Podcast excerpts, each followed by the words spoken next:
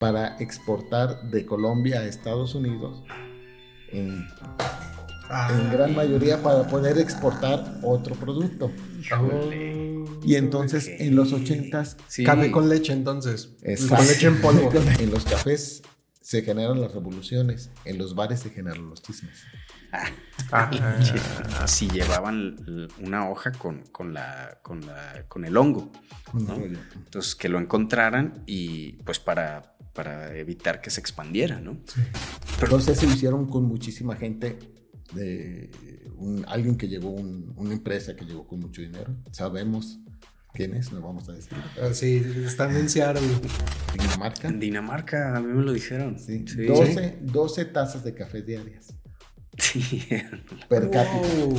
Oye, ¿y te acuerdas de, de- también de Niños del Hombre? En Niños del Hombre, un saludo Ah, sí. a nuestro amigo Tiempo Detenido La- que, la que le película que le encanta, encanta. su favorita.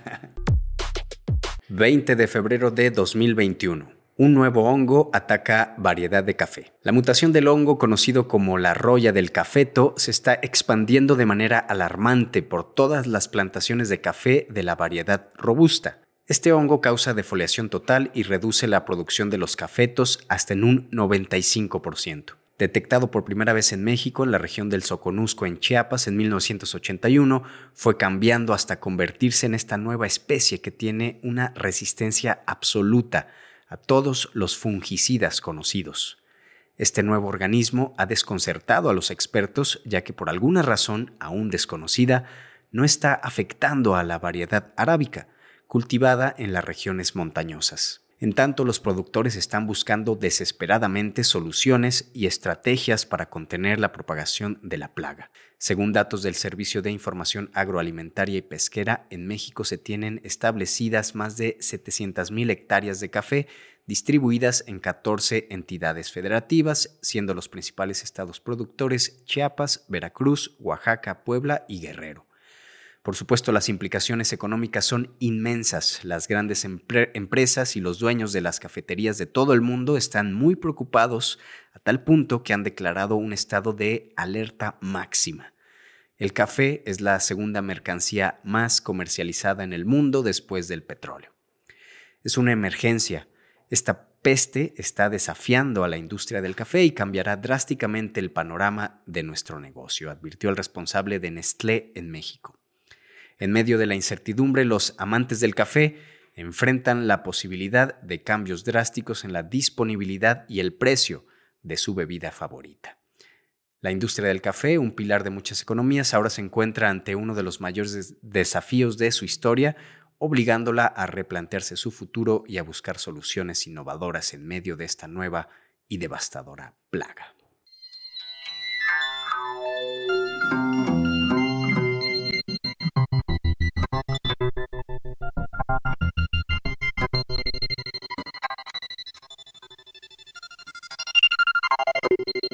Somos expertos en nada pero apasionados de la historia y la cultura. Fascinados por las posibilidades del tiempo, de la variabilidad, de la ficción y de todo lo que no pasó. De los tiempos imposibles. Bienvenidos a Tiempos Imposibles, el programa en el que el tiempo sí puede cambiar y, contrario a lo que dicta la historia, tomar nuevos rumbos, provocar nuevas consecuencias y desatar realidades que modifican nuestro presente y nuestro futuro. Amigos Imposibles, soy Pablo Hernández Mares Yo soy Carlos Michel. y tenemos este episodio un invitado especial. Está con nosotros Oscar Sánchez Riverol. Así es. órdenes. bienvenido. Bienvenido. Muchas gracias. Muchas gracias por venir.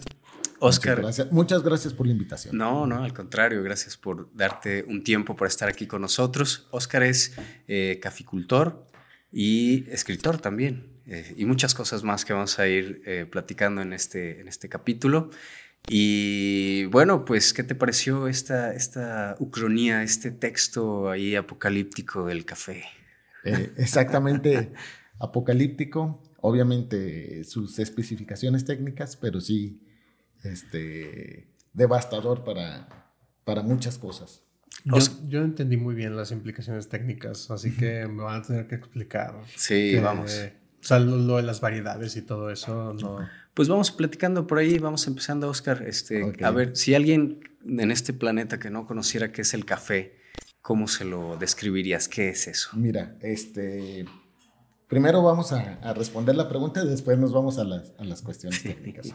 Este, el café es una, un, un grano nacido en África, eh, en Etiopía, en el país de, eh, de Etiopía, antes Eritrea. Eh, justamente nace en una región que ahora es una reserva de la biosfera, la reserva de la biosfera de, de Aljarena, que es un lugar muy especial porque alrededor está todo el desierto de Etiopía y de Sudán y está a 50 grados. Y esta sierra que está ahí eh, viendo hacia el Mar Rojo, pero un poquito tierra adentro, es un lugar que tiene un, un clima como el Mediterráneo o un poquito más frío. Es este, totalmente verde, etcétera. Es una cuestión muy, muy interesante. Ahí surge el primer café o los primeros cafetos, cuando menos este, dictaminados por la, pal- eh, la paleobotánica. Pero muy interesante porque también de ahí surgen otras tantas plantas como este, el, copa, el incienso, que después fue exportado a, a la India, pero surge justamente de esta, de esta región, de este macizo montañoso. Eh, después se hicieron muchas leyendas, que el pastorcito Caldi, que todo esto, que son na- nada más cuestiones románticas, pero en realidad este, los pastores de chivos de Etiopía lo fueron al vender chivos, este, pues fueron igual comercializando otros productos, igual las hojas del cafeto, la pulpa, y así se fue, este, fue creciendo y se fue generalizando.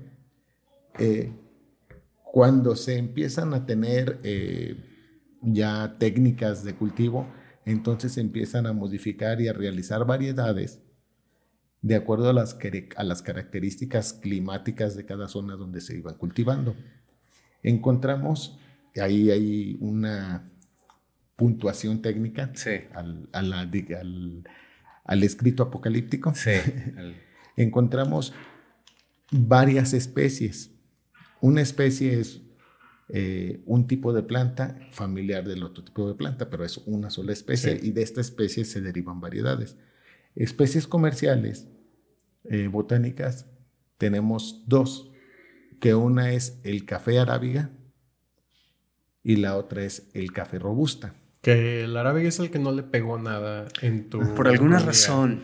Ajá. Y el robusta sí. Y el robusta sí. El café arábiga es el café de regiones montañosas, como bien lo dices, el café que se, que se cultiva bajo sombra, que tiene ciertas características y de este se han desarrollado un sinfín de variedades. Encontramos, bueno, la primera que es el, el típica o, criolla, que es el principal, que es justamente de donde nace. Sí. Pero ahí encontramos el Bourbon, el Mundo Novo, el Costa Rica, el Catoay, el Pluma Hidalgo, bla, bla, bla, bla. Un sinfín de, de variedades. Y el Robusta, que su variedad, su especie es café cenéfora, Ok. que ese es su, su nombre científico, Coffea cenéfora. De ahí se derivan la variedad de robusta, que es el que se siembra bajo sol para grandes producciones, y otra variedad que es muy parecida a esa, que es la, la cenéfora. Encontramos otros tipos de café, como, pero no son de, de plantas de café, de la familia, ese es de la familia de las rubiaceae, pero no son comercializables. A veces porque dan muy poquitos granos, su soporte es muy, muy este, diferente Sí. este, que no es fácil comercializar o no tienes un buen producto. En el café arábiga encontramos, digamos, los cafés de mayores, de mayor, de menor rendimiento, pero de mayor calidad. Ok. ¿Rendimiento? ¿Te refieres a rendimiento comercial? al Rendimiento comercial, sí, rendimiento. tamaño de la Por producción. como. Sí, para producción, por ejemplo, este, el café arábiga en cualquiera de sus variedades tiene ciertas especificaciones para sembrar eh, por hectárea, por decir, puedes sembrar de acuerdo a la zona, no puedes sembrar más de 300 matas por hectárea, 400 matas por hectárea, eh, te produce un poquito menos, Obviamente es de mayor calidad, pero es un poquito más. Sí. este, y obviamente, ¿por qué? Porque tienes que tener cierta, cierto porcentaje de sombra, etcétera. Y el café robusta, ese sí se siembra en zonas planas, en zonas agrícolas, donde puedes meter miles de, de- de matas por hectárea. Y entonces es este. eh, Sí, toneladas por toneladas, sí, sí, toneladas. se y, obtiene, y ¿no? además ya hay maquinaria y tecnología para hacer este, para hacerlo más rápido el corte, porque en el caso del café arábiga, el corte sigue siendo manual. Sí, sí. Son cortadores que vienen así, Ok. este, entonces es. Porque, porque va madurando, ¿no? En, en, en varios momentos, ¿no? Hay, hay como lo que Eh, conocí, que, que había floraciones y sí, había sí, como sí. un par al año y entonces había que ver que ya estuviera como en un color rojo, Claro. ¿no? Eh, Esas son las que vas tomando y dejas otras que las sigan verdes, así. Ok. ahí, ¿no? En el café arábiga, eh, la, la cosecha se hace aquí en México en la temporada de invierno. Obviamente van variando un poquito los meses de acuerdo a, a los estados, Sí. pero se hace es una sola cosecha al año. Y en el robusta, pues ya se logró controlar a veces hasta dos cosechas al año. En Sí. ciertas zonas muy tecnificadas. Ya. Entonces, pues por ahí, eh, esta historia surgió, eh, amigos, porque eh, yo estaba haciendo un, un reportaje sobre el impacto del cambio climático en el café, ¿no? Entonces, porque había de repente este, algunas así también notas medio apocalípticas, ¿no? Que uno ahí este, de- Sí. en- se encontraba en, en la red con eso, ¿no? Como de, ah, el cambio climático es una amenaza como para el café. ¿No? Y entonces quisimos rastrear un poco, pues, ¿por qué? O, o de, o cómo, o, o a quién iba a afectar, ¿no? Y lo que me encontré, pues, fue un- una cosa ahí gigante, ¿no? Inmensa, o sea, que no sabía ni por dónde empezar. Entonces platiqué con, con Oscar, fue cuando conocí a Oscar, y ya me empezó a, a también a, a platicar estos, estos detalles, ¿no? Entonces, por ahí, en esta parte de, de la, de la ucronía, eh, pues hay, hay datos como reales, ¿no? Este, el tema de, de los estados productores. Sí. Eh, existe este hongo, ¿no? O sea, lo que yo planteo es que La roya. este, la roya, o sea, sí existe, pero entonces se, se por alguna razón también este, genera un, un nuevo, una nueva especie, ¿no? O sea, se, se separa, digamos, de- del de que ya se conoce y muta y entonces hace un super hongo, ¿no? Que, que no hay manera. Y, y mi tema era porque eh, estas variedades eh, más comerciales, más de, de- de a pleno sol, ¿no? Y, y que son las que, que se plantan para obtener más, más granos, eh, tienen pues, estos intereses de, de empresas, ¿no? De, compañías internacionales. Como de- así. Entonces, y, y no solo porque el- la cafeína, lo podemos platicar de eso, ¿no, Oscar? O sea, la cafeína no, no solo está en el café, ¿no? Está en, en- muchos refrescos. sí, en el ¿no? té, en los tés. Los tés, ¿no? Entonces, y como alguien, alguien decía, ¿no? Es como un biocombustible para la humanidad, ¿no? O sea, y hay, hay personas que realmente no quieren disfrutar un, un café este, con, con esta... eh, con, con este toque, ¿no? De, de la, de, la, de la montaña, con, con, con ciertos sabores que le da convivir con esos árboles, ¿no? Tropicales, ¿no? Y que entonces de repente te sabe como a ciertas frutas o cosas así, ¿no? Y solo quieren despertar, ¿no? Que es Sí. mucho lo que se vende, ¿no? Entonces yo ahí le doy con este hongo y les tumbo su producción global. ¿no? Ese es mi, bueno, pues... Bueno, bueno, yo estaba viendo, investigando un poquito sobre eso. Para empezar, yo no soy, como pueden ver, yo no soy conocedor del tema del café. De hecho, soy un nuevo tomador de café. Yo creo que tengo como unos Yo también. 15 Sí. años de mis 40 años de edad tomando café. Ajá. Y es una tradición heredada un poco o compartida de mi esposa, que es una familia, su familia de ella, muy, muy, muy cafetera de dos o tres veces al día. Y que después de la comida es así como obligatorio Obligado café. café. y todo. Y yo, yo no, yo, yo pues soy Coca-Cola, ¿no? Este todavía. Eh, Más cafeína. más cafeína. Pero me empezó a gustar mucho este, todo esto me- y me invitaron una vez a una cata de Ujú. café en una cafetería que está aquí cerca que se llama Café Terry Ujú. y estaban catando, no sé si se dice, pero Sí. una variedad que se llama Geisha. Sí, el geisha, de que es de... de... ¿En Colombia? No, bueno, sí se, da, en, se da en Colombia, pero es este se produjo más en Panamá y en Costa Rica. Órale. Obviamente ellos lo guardaron porque salió muy rico, pero obviamente se fue este recuerdo, corriendo la voz. Se fue corriendo la voz, recuerdo a, unos 15 años un este un productor de, de este café, Serracín, de apellido Serracín, que nos decía que a los cafeticultores mexicanos no se la traigan. Ustedes los mexicanos son muy cabrones y se la van, no se la traigan. Porque si no la traíamos, el precio obviamente se iba a producir mucho e iba a bajar. estaba muy bien el precio en ese entonces para, para ellos. Ya. Ahora, Oscar me platicó de, de Veracruz, ¿no? Que es. que, es. el, el, lugar donde conoces y donde tienes tu... Sí, donde están los cafetales, así es. De la finca. En Coatepec, Veracruz. Coatepec. Coatepec. Sí, es famoso, ¿no? O sea, es como el lugar famoso de café. Sí, muy, muy interesante Coatepec. Eh, el café mexicano, ese es, digamos, una palomita a favor de la región de Coatepec el café mexicano cotiza en la bolsa de valores. Ok. Y tiene su estándar de precio, etcétera, etcétera. Pero el café de Coatepec, de la región Coatepec, que son algunos municipios, no únicamente Coatepec, allá en Veracruz hay que recordar, que recordar que los municipios son muy pequeños y muy, este, sí, como muy fragmentados. Atomizados. Entonces, esta región de, que son varios, varios municipios, Coatepec, Jico, Teocelo, este, Cosautlán, etcétera, los que están ahí cerca, eh, cotizan a un precio diferente por encima del, igual en la bolsa de valores, pero a un precio diferente por encima del, del precio mexicano. El precio mexicano es un estándar completo. Y el, el café de Coatepec cotiza un poquito más arriba, siempre un poquito más arriba y tenía ahí su, su denominación llamada Genuino Coatepec. No llegó a denominación de origen, pero sí sí, cierto nombre genuino, genuino, genuino Coatepec. Mm. El problema fue cuando en los noventas se vino una baja de precio.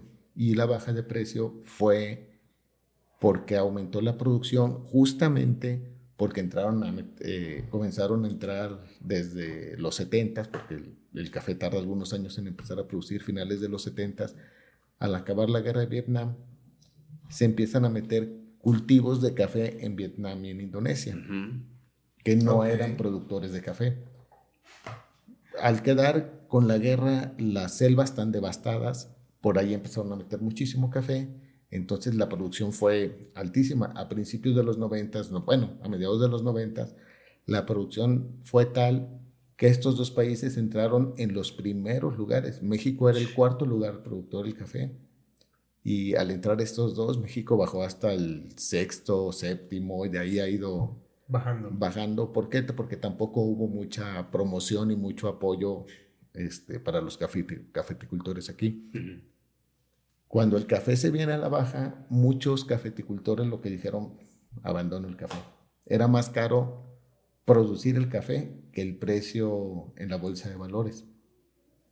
Exportarlo era Imposible, ¿no? Imposible, porque no, no te daban precios. y, además no hay como en el mundo una tradición así de el café mexicano. No, no, es como que estés en otra parte del mundo y digas... Y lo que se me hace bien raro es que sí se habla de café que no es de países productores, ¿no? Como dicen, como el café italiano. Sí. Pues, hay, hay, una, hay una teoría, hay una teoría que es teoría. Sí yo no la sustento, ni la, ni la niego, ni la, ni la firmo, para que no me vengan por ahí después a, pelear. O no. El hate siempre ayuda en, el, en los likes, en, los, en las visualizaciones, pero en los ochentas,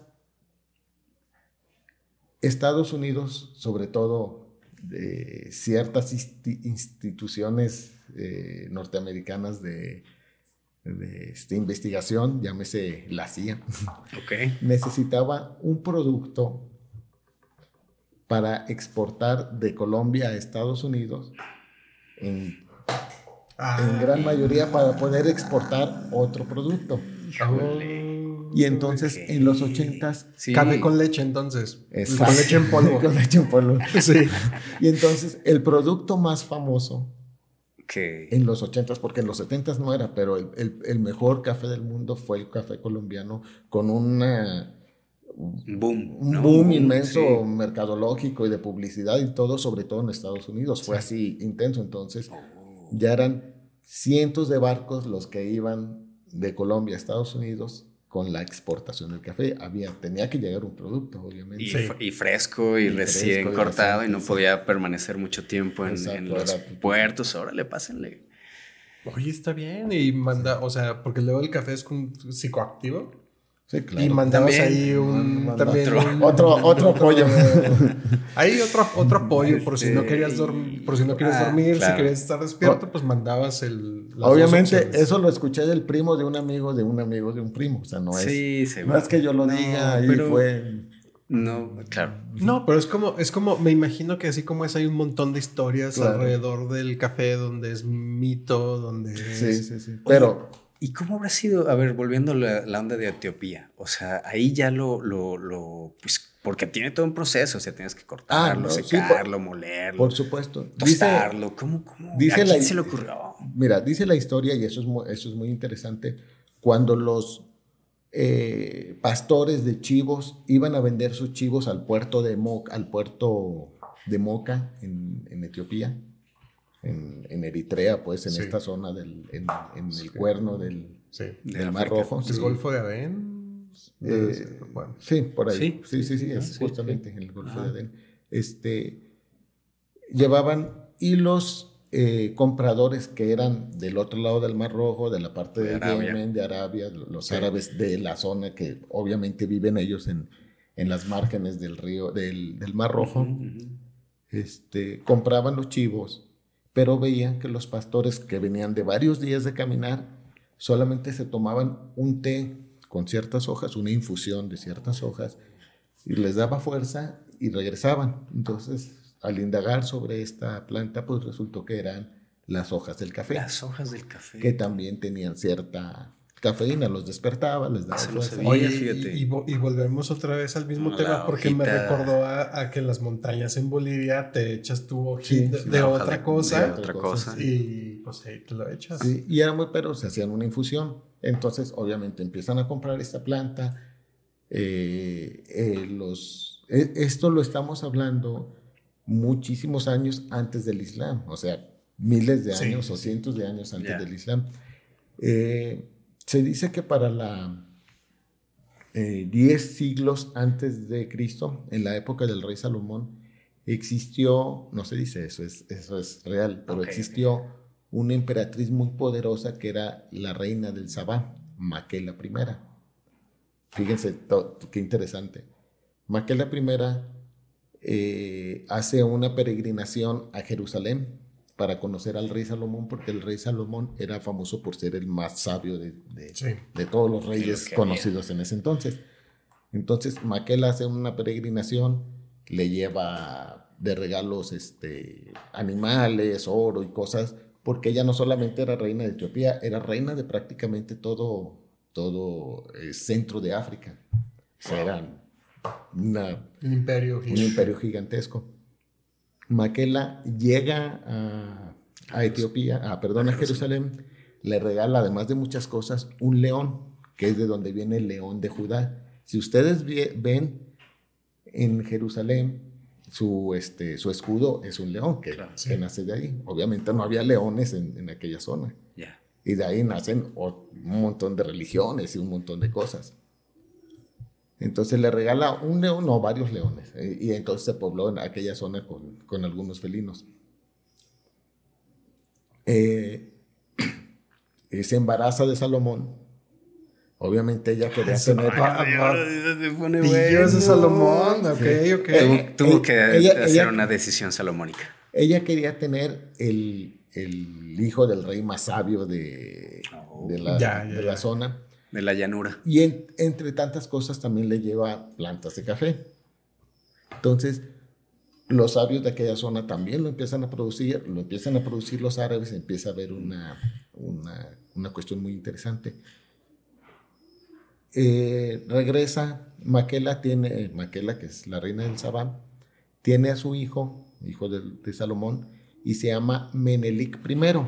Menelik I empieza, él empieza a escribir, ya siendo rey, ya muerta Maquela, el Quebranagás, que es la crónica de los reyes de Etiopía. Toman ellos, la religión de Salomón, la religión judía antigua, Sí. la protojudía se puede decir, y ellos la toman y la, empue- la, la generalizan en Etiopía. Entonces, este, eh, Menelik empieza a hacer su libro del Quebranagast, y este es el libro de donde nace el rastafarismo, que en realidad es de Que es que es- un que tema religioso. un tema Sí, sí, sí, religioso. sí, sí. no solo. De, de, de Selassie y todo Sí, este sí, rollo, sí, ¿no? sí, que después lo retoman, lo retoman ellos. Sí. Y pues obviamente Etiopía se volvió la, la potencia por, por su contacto con, con Medio Oriente, también su cercanía obviamente con, con, este, con el Mar Rojo y con los países Sí. árabes, su comercio, y sobre todo en la cuestión religiosa. Tan es así que Etiopía es el segundo país después de Bulgaria en convertirse completamente en un estado cristiano después cuando, cuando viene Cristo. Antes que Israel y antes que todo lo que, que Ro- que Roma, El Imperio etcétera, Romano. el Imperio Romano, etc. El primer país es la zona de Bulgaria, no se llamaba Bulgaria, y el Sí. segundo país o estado fue Etiopía, en volverse, Ok, ok. Este, en volverse cristiano.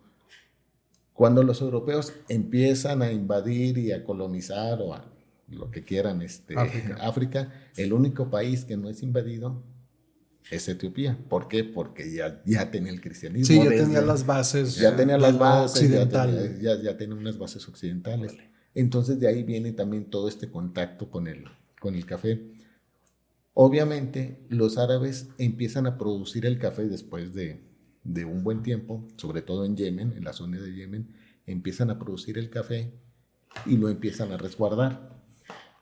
A todo el mundo le gustaba, Sí. lo vendían tostado, pero ya, ahora sí en el Islam, y ahora sí con jeques y con, con todos estos, este, ya, Figuras figuras del- de poder, este, de poder, y lo comercializaban en muchos lados, pero cuidaban mucho la planta, hasta que en la época de Luis XIV, un, eh, creo que era un comandante belga o holandés, no me acuerdo, un capitán de un navío holandés, se roba dos esquejes, unos esquejes, no dos, varios esquejes de plantas.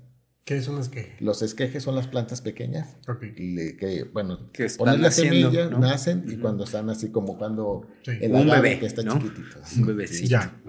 Se roba varios esquejes de las plantas, las esconde. Fue perseguido por los genízaros, que eran los, los, este, los soldados del sultán. No lo alcanzaron, se escapó. Él se escapó, alcanzó a llegar con esos esquejes y se los regaló a Luis XIV.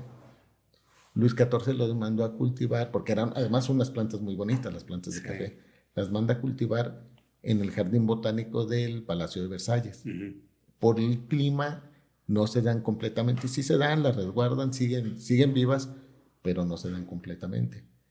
Fue hasta la época de Napoleón, que Napoleón ahí andaba ah, con Josefina. Obviamente todo el mundo dice que era su esposa, no era su esposa, era la esposa de uno de los generales de Napoleón, ya después tuvo Sí, algo sí. que ver con ella. Pero Josefina era de una de las islas eh, del Caribe, de la Sí. Martinica, Sí. y se traen Era de familia de la caña, ¿no? de la caña y se traen a la Martinica La- algunas plantas de café que ya estaban este, allá en, en Francia, en Francia, en- Versalles. en Versalles y en otros lados, pero no producían. Ya, ya había en algunos jardines, en algunos atrios de algunos templos, pero no producían lo suficiente, eran como plantas de ornato. Se las llevan a la Martinica y con el y clima. con el ahí. clima, vámonos. Es la llegada del café a América. América. Ok. Oh, o sea, Napoleón tuvo que ver ahí un poquito con ese tema. Eh, digamos que la familia de Josefina. Ya. O sea, no, a lo mejor Napoleón ni las, ni las Eh, vio, ni le ni da, la- sí. Aunque eh, dice la historia que a Napoleón le encantaba el café. Pero Francia no producía ni produce café. O sea, lo Claro. produjo ya en sus colonias, pero lo que, lo que sucedía es. O a alguien, pues. O sea, fue en esa época, no, no, no Sí. tiene que decir. No, no quiere decir que Napoleón dio la orden de, hey, llévense esas Sí, plantas sí. y cultívenlas allá. Ahí pónganlo. Sí. Y, y es que me quedé pensando, si entonces eh, Jesús, a Jesús le habrá, habrá- ¿aparece en la Biblia el café? No, ¿Le habrá no, tomado no. café? Aparece, cabrón? aparece en, ¿Por qué en el no, Corán. eh? En el Corán sí aparece. Ah, mira. Y aparece en ciertos, este, en ciertas zonas del, del Talmud, en ciertos este, estudios del Talmud, dicen, no vayan a creer que yo tengo los apócrifos en, en mi Ah, casa. ahí en- guardados. En la parte izquierda, en la, en la parte Sí. izquierda del, del- del- Ahí del le- libro. levantando sabemos. el piso falso y está. Acompáñeme, por favor. Sí.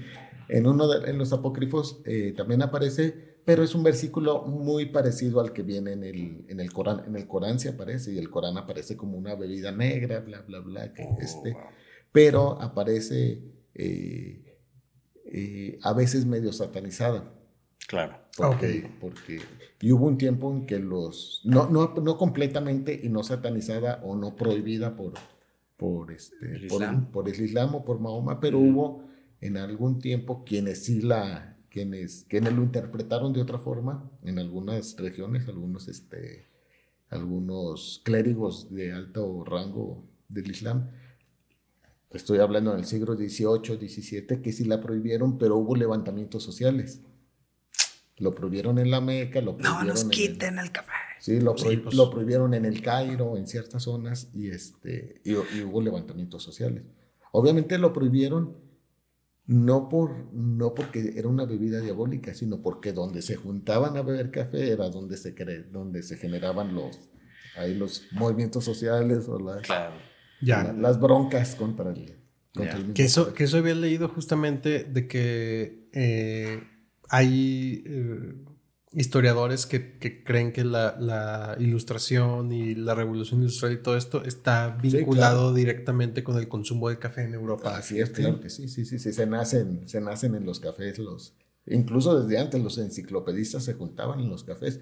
En, en Inglaterra también se juntaban en los cafés los, este, ellos eran más que revolucionarios, eran exploradores y todo este, todos estos que iban a buscar.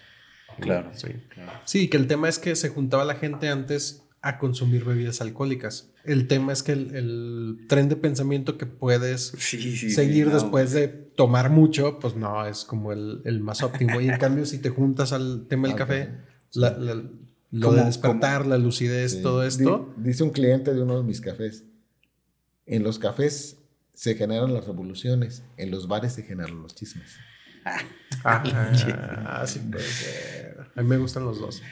Oye, Oscar, y a ver, no sé, es que es una duda ahí que yo tengo, pero seguramente alguna persona ahí de la... eh, ¿En qué momento? O sea, este café que le dicen como turco, ¿no? Que es como árabe, que te lo venden así como que es como una Mira. especie de distinto ahí extracción o, Ese- o, cómo- o en qué momento ahí... Este es un, un pleito que viene desde el Peloponeso. Desde, desde aquellas batallas del. Peloponeso. Saludos a Valenaros, que Sí, seguro ahí sabe de eso. Este, este café, llevas- este episodio iba a tener... Sí, este es, este, y no porque, porque se hayan peleado por el café, sino porque están peleados desde, entre ellos desde aquel entonces, ¿no? Entre los turcos y los griegos. Los griegos se atribuyen ese café y los turcos se atribuyen ese café. Ándale. Ok. Como el pisco, El- como el- el Perú y Chile. el Perú y el pisco. Chile, o como el mate Sí. En eh, Paraguay, Uruguay y, y Sí, sí, sí, Argentina. Entonces, pero es solamente una preparación del café, que es un café muy molido, este, que se hace en una en un- una vasijita de cobre que se llama ibrik en, en árabe o sezbe en turco y en griego tiene su, su nombre, no Ya. recuerdo cuál es su nombre. Y se lo, pero se lo pelean los tres, pero es una forma de hacer. Como no había antes cafeteras, filtros y todo esto, es una forma de hacer, que es un café muy molido, molido a punto de talco, Wow. se pone en el agua a hervir, este, se le ponen ciertas, este, ciertas ¿Qué- qué- Sí. Más condimentos. condimentos, sí, eh, puede ser este cardamomo, Mm. le ponen ahí, incluso hay unos le ponen unos y otros.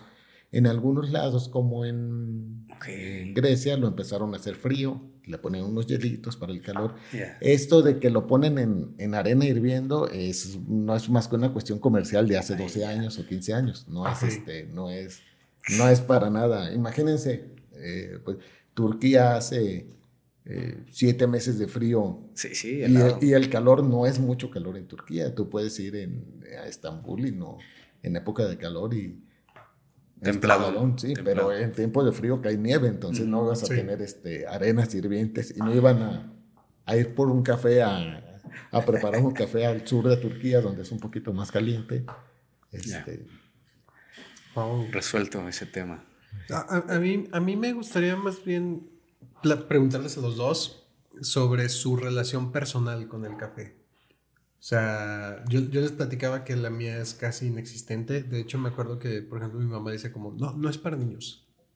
Eso, eso no, porque eso, eso no es para niños. Entonces fue como un poco mi formación. Pero no sé, ¿a ustedes cómo les fue en la familia, en la infancia? ¿Cuál es su relación con el café? Yo, yo también recuerdo a mi mamá que tomaba un café muy caliente. La verdad es que no acuerdo, no recuerdo como si eras, yo creo que este soluble, ¿no? No, no tengo un recuerdo de eso, pero lo que recuerdo era que era eh, hirviendo, ¿no? O sea, era una cosa así a ebullición y pa, se lo servía, ¿no? Y ahí apenas se enfriaba.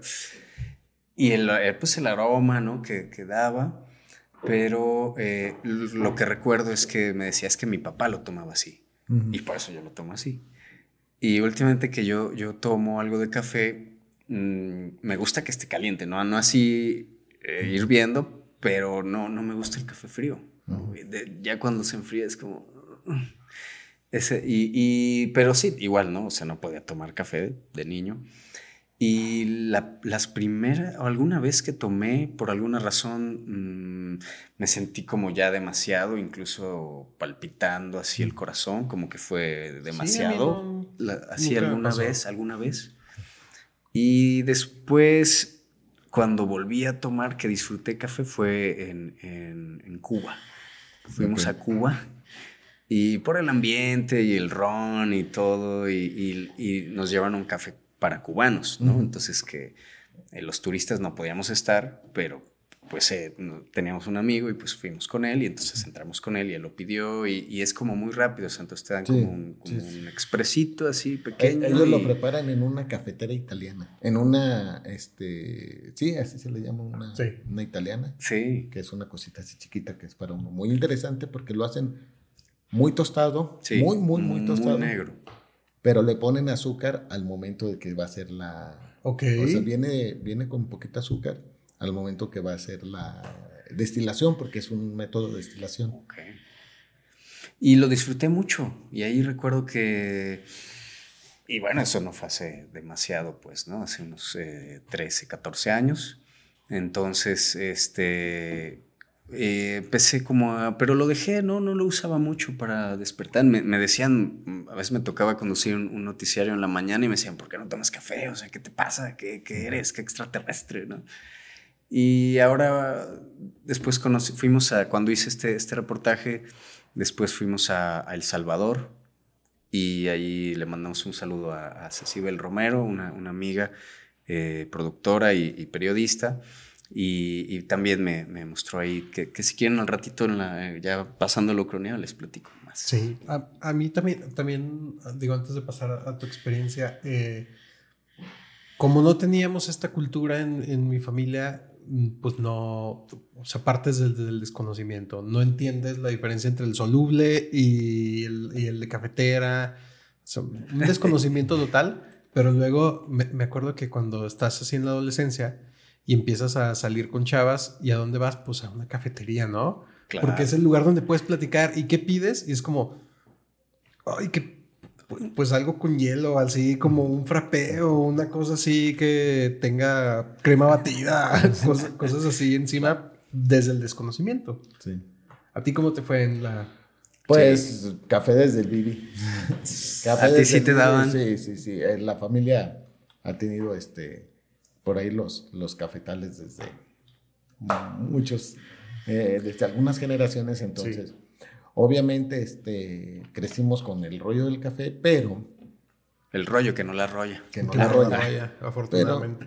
como cualquier este, adolescente en cierta edad, no te gusta lo que hace la familia, entonces te dedicas a, otra cosa, ¿no? Yo voy a hacer otra cosa.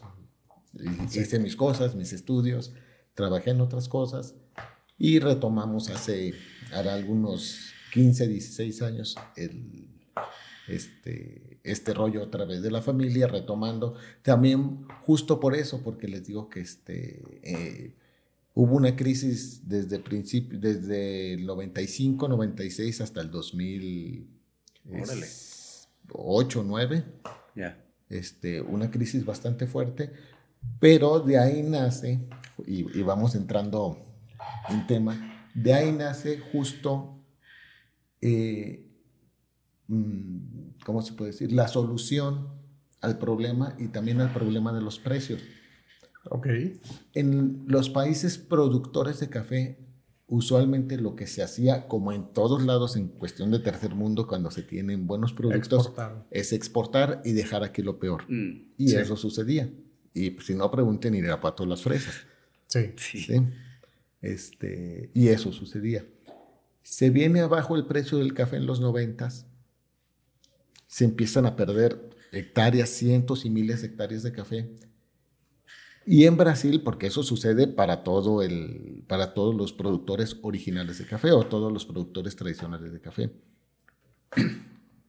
Y entonces en Brasil se les ocurre por ahí del 97 o 98, pues empezar a vender su café hacia adentro, pero necesitabas una forma de comercialización eh, buscar el valor agregado o venderlo en taza, venderlo esto y eso.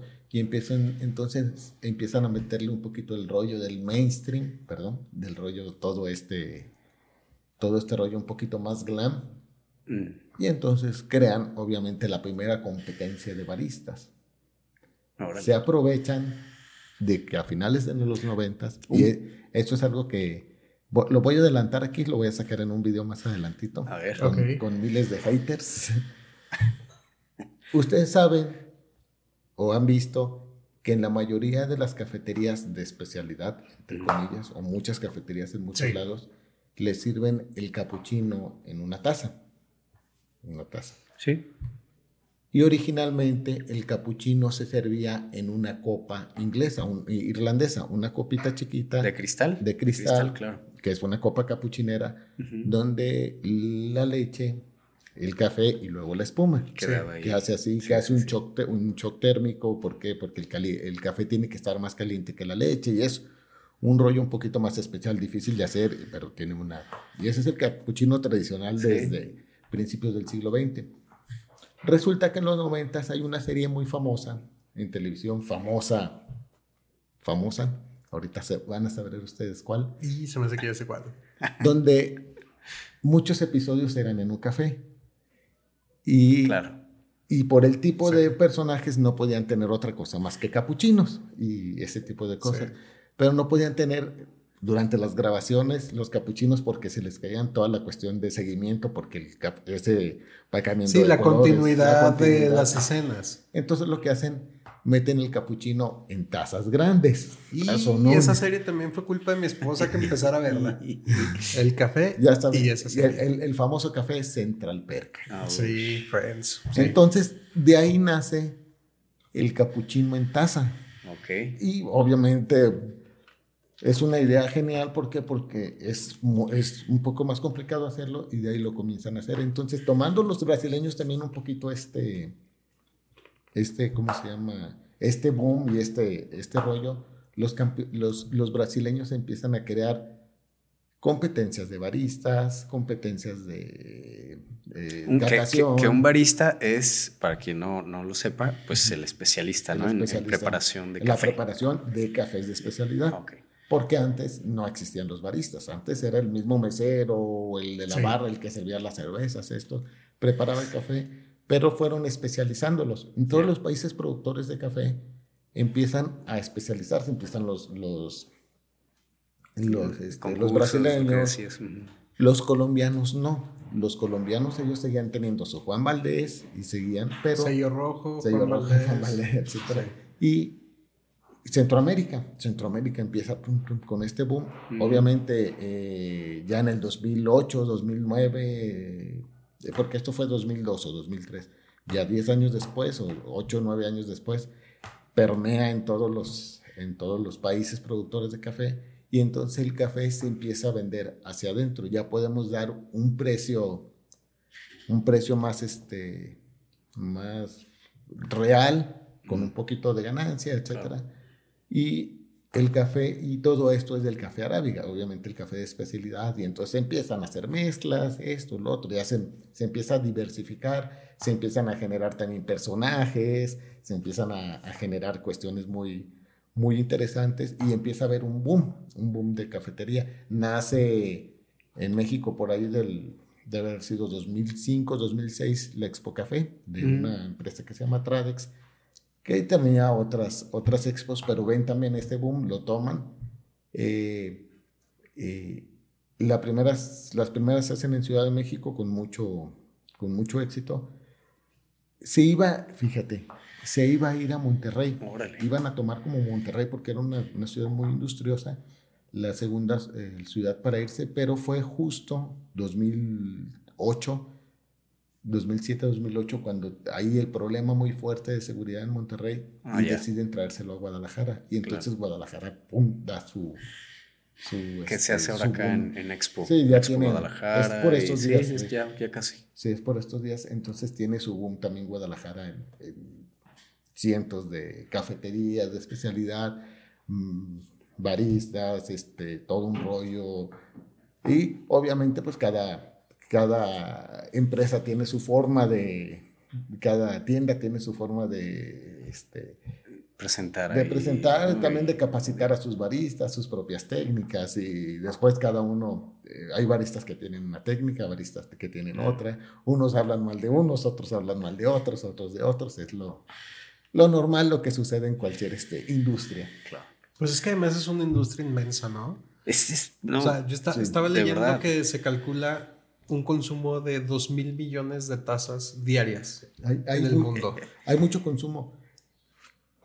A raíz de, de que viene este boom o de que empieza este comercialización interna, empieza a aumentar el consumo per cápita en México, pero el, consumo per cápita era eh, malísimo, wow. Bajísimo. bajísimo. Nosotros a- a- somos del- entre los 10 primeros productores de café, pero eh, consumíamos, el consumo per cápita era de 0.5 tazas De café por al día, al por día, persona. Por persona, punto cinco.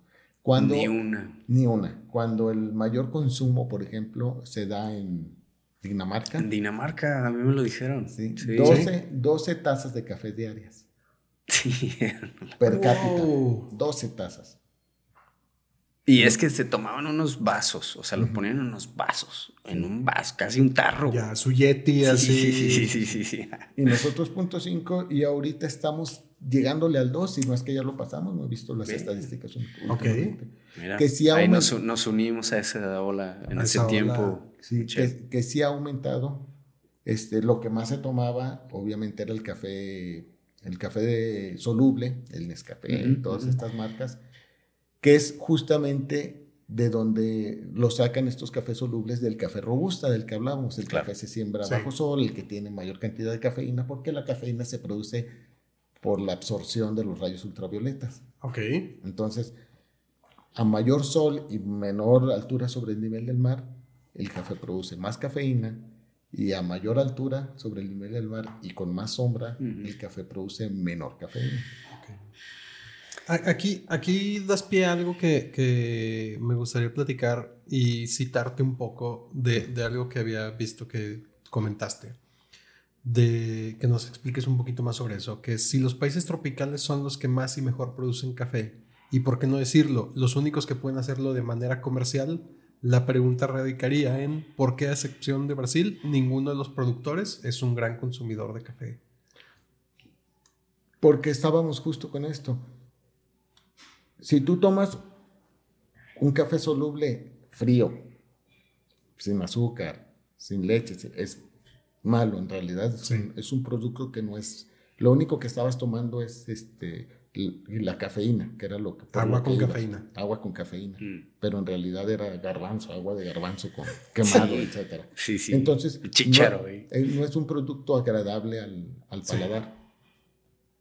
A excepción de Brasil, porque Brasil produce, es el primer productor del mundo, entonces produce para ellos y para afuera.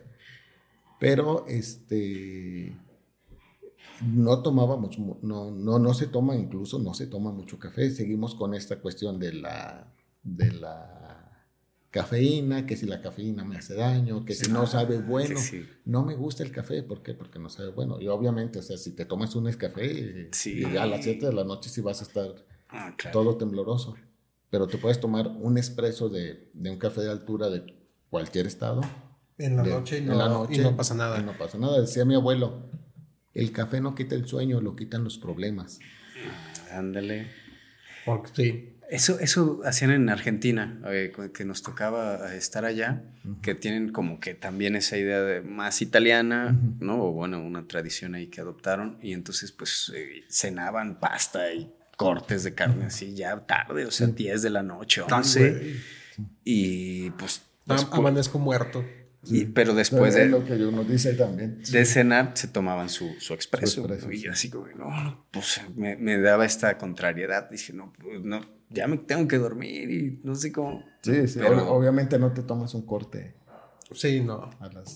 Pero bueno, te tomabas unas copas de tinto y con eso digerías, ¿no? Pero este, oigan, yo creo que es que no vamos a acabar. Pero espera, pero yo, el episodio. yo me quedé con los cortes. quería comentar nada más que una, vez estaba acampando en un campamento de, de preservación de tortuga marina.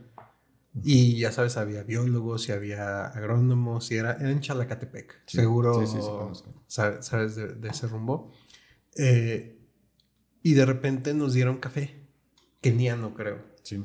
Y yo, pues, estaba, estaba, pues, como, no sé, 18, 19 años, así como, a mí, denme, una coca fría o una cerveza bien fría. No, se te va a quitar el calor ah, si empiezas a tomar café. Y empecé a tomar café ahí en el campamento y ya, ya no sentí calor y como...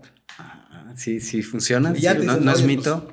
Te equilibra un poquito la, la, temperatura corporal a lo mismo. Te la iguala un poco a como estás afuera, entonces no sientes tanta diferencia, no, no, percibes tanto el calor y como, ay, mira.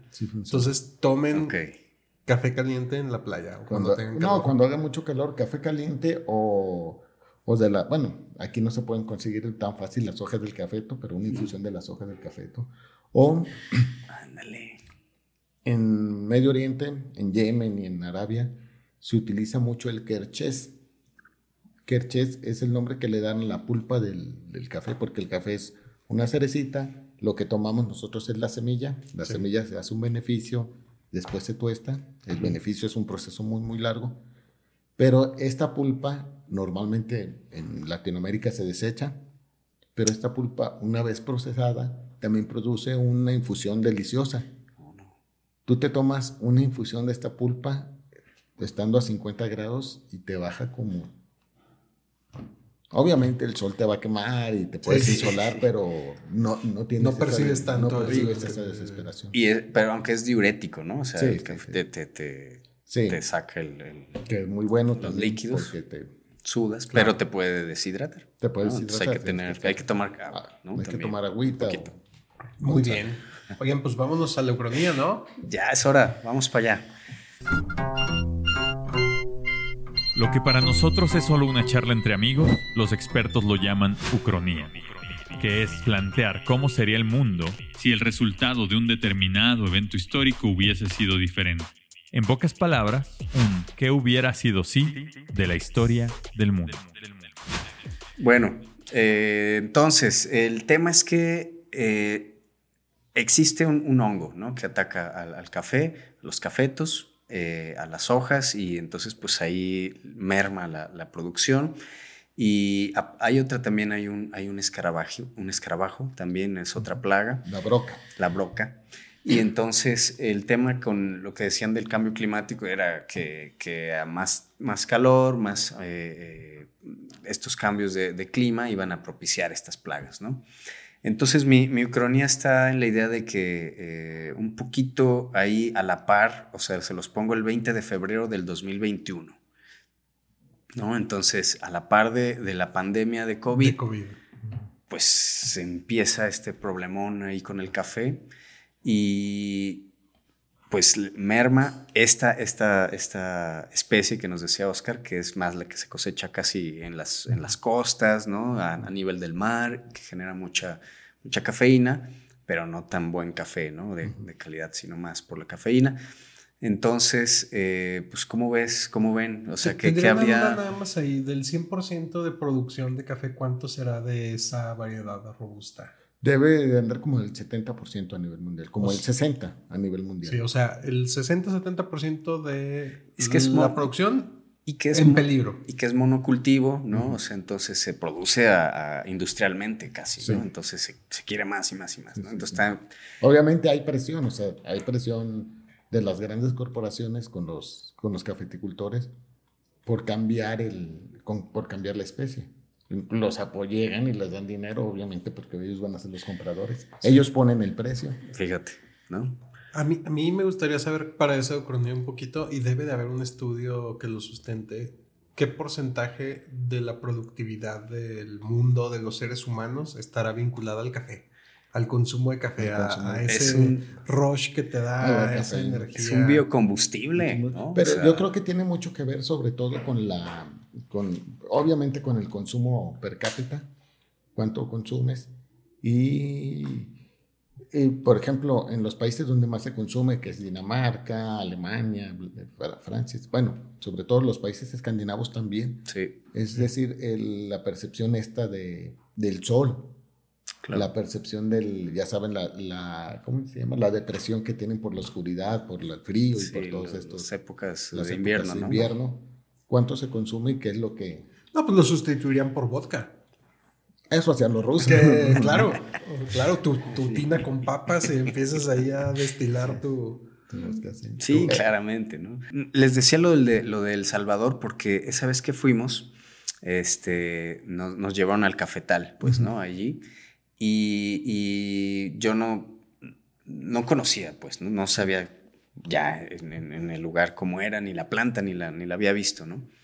Y, pero fue toda una experiencia porque esta, esta colega nos dice, miren, vamos a irnos hacia, o sea, salimos de, San Salvador y pues nos fuimos hacia, hacia una zona volcánica, ¿no? que también es como que un, plus, ¿no? Por, por la tierra. Pero lo interesante era que la persona que les, les cuidaba la, pues su, plantación había sido pandillero, ¿no? Entonces este, se había ya retirado, se había hecho este, como cristiano, ¿no? Como pastor prácticamente, es como que lo respetaban, pero había sido en, su, en los ochentas, ¿no? este, de las pandillas, ¿no? En El Salvador. Sí, Y entonces, este, era muy, pues yo me sentía ahí que estaba en una aventura ahí también, este, muy, mm, pues muy interesante. Y lo que nos contó el Señor es que cuando en esos años se dan cuenta, o sea, porque él recuerda ser ni adolescente en ese tiempo, y pues iba con su familia y los llevaban a, los, cafetales y les pagaban como, no sé, no sé, no sé, medio dólar o una cosa así, si llevaban una hoja con, con, la, con, la, con el hongo. Entonces, que lo encontraran y pues para para evitar que se expandiera, ¿no? Sí. Pero lo que nos contaste es que los, les quitaban, ya no me acuerdo si toda la ropa o así, y los rociaban así en, fungicidas, insecticidas, ¿no? A ellos, a su persona, ¿no? Entonces ese era otro... otro Oye, al rato todos chuecos, con pues, otro no sé, pues, no, imagínate. Esos son, este, y sigue sucediendo, ¿eh? sigue sucediendo en muchos lados, este, pasan, ya sabes, está la gente cultivando y pasan las avionetas rociando con pesticidas, pesticidas cancerígenos completamente. O sea, es una, una práctica terrible. Pero ¿cómo ves entonces esta, esta ucronía? O sea, si de plano, pum, o sea, se, se, aparece algo ahí que les merma todo, el, o sea, el 95% se cae. Porque aparte lo que ahí eh, tangencialmente decía Oscar es, es, de los injertos, ¿no? Los, eh, es quejes, es quejes, perdón porque tarda un par de años, o sea, como, como el agave, pues. Ocho, sí, siete, ocho años, y luego tienes una vida de producción de, Pues, tardas dos años en tener tu primer producción. Sí. O sea, en tener tus primeros granitos. Tú los siembras, crece, y tarda dos años más o menos en tener tu primer granito, tus primeros granitos. Pero en llegar a la, a la producción máxima, tarda más o menos siete años hasta en que, se, en que, esté, se, llena. en que esté lleno. ¿Cuánto de- dura la planta? eh, 20 o 30 años depende también del cuidado, de la poda, porque eh, la planta la conocemos como mata, pero en realidad es un árbol. O sea, la planta es un árbol Sí. y si tú la dejas se va a hacer un, Sí. un árbol muy parecido al árbol de, de Arrayán Ok. en crecimiento. Como delgado, Sí, delgado, esbelto, ¿no? Esbelto. Sí, y- pero y este, lleno y o- de- Obviamente, entre más crece, eh, necesita más energía para sus ramas y todo esto, y menos producción tiene. No quiere decir que vas a tener un árbol llenísimo de, Sí, de granos. de granos, sino más bien ma- lo Mantenerlo necesitas- se lo necesita chapito también para poder este, alcanzarlo. este, Claro. Con que lo pueda alcanzar una persona Ya con eso. para el corte con eso. Entonces, este sucede con los limones también. Los Sí. limones no, no tienen que ser árboles altos, tienen que estar este, más bajitos. para su corte. Mira, escuchando la, la dicotomía, ¿qué, qué sucedería? Sucedería que la arábiga sería carísimo. Ya, de plano. De plano, ¿por qué?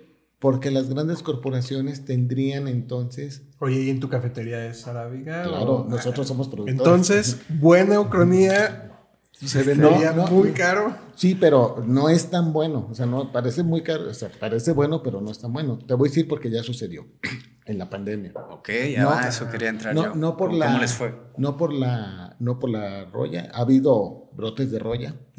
obviamente ya hay planes de control. Este. Sí. Hay. Como cuando llega. Protocolo de- No, protocolos Órale. así eh, fuertísimos y todo este rollo, ¿no? Tenemos que cuidarnos. Hay muchas plantas que son resistentes a la roya.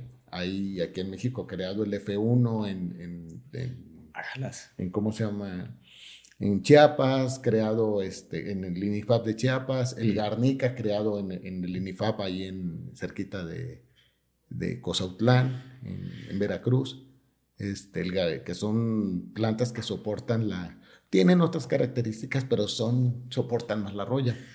O sea, es- y obviamente vas haciendo producciones, nos vamos, nos las vamos ingeniando de alguna o de otra manera. Claro. Pero lo que pasa, mira, lo que pasó en pandemia, ¿qué sucedió? Hubo poca lluvia, sobre todo en la, en la parte.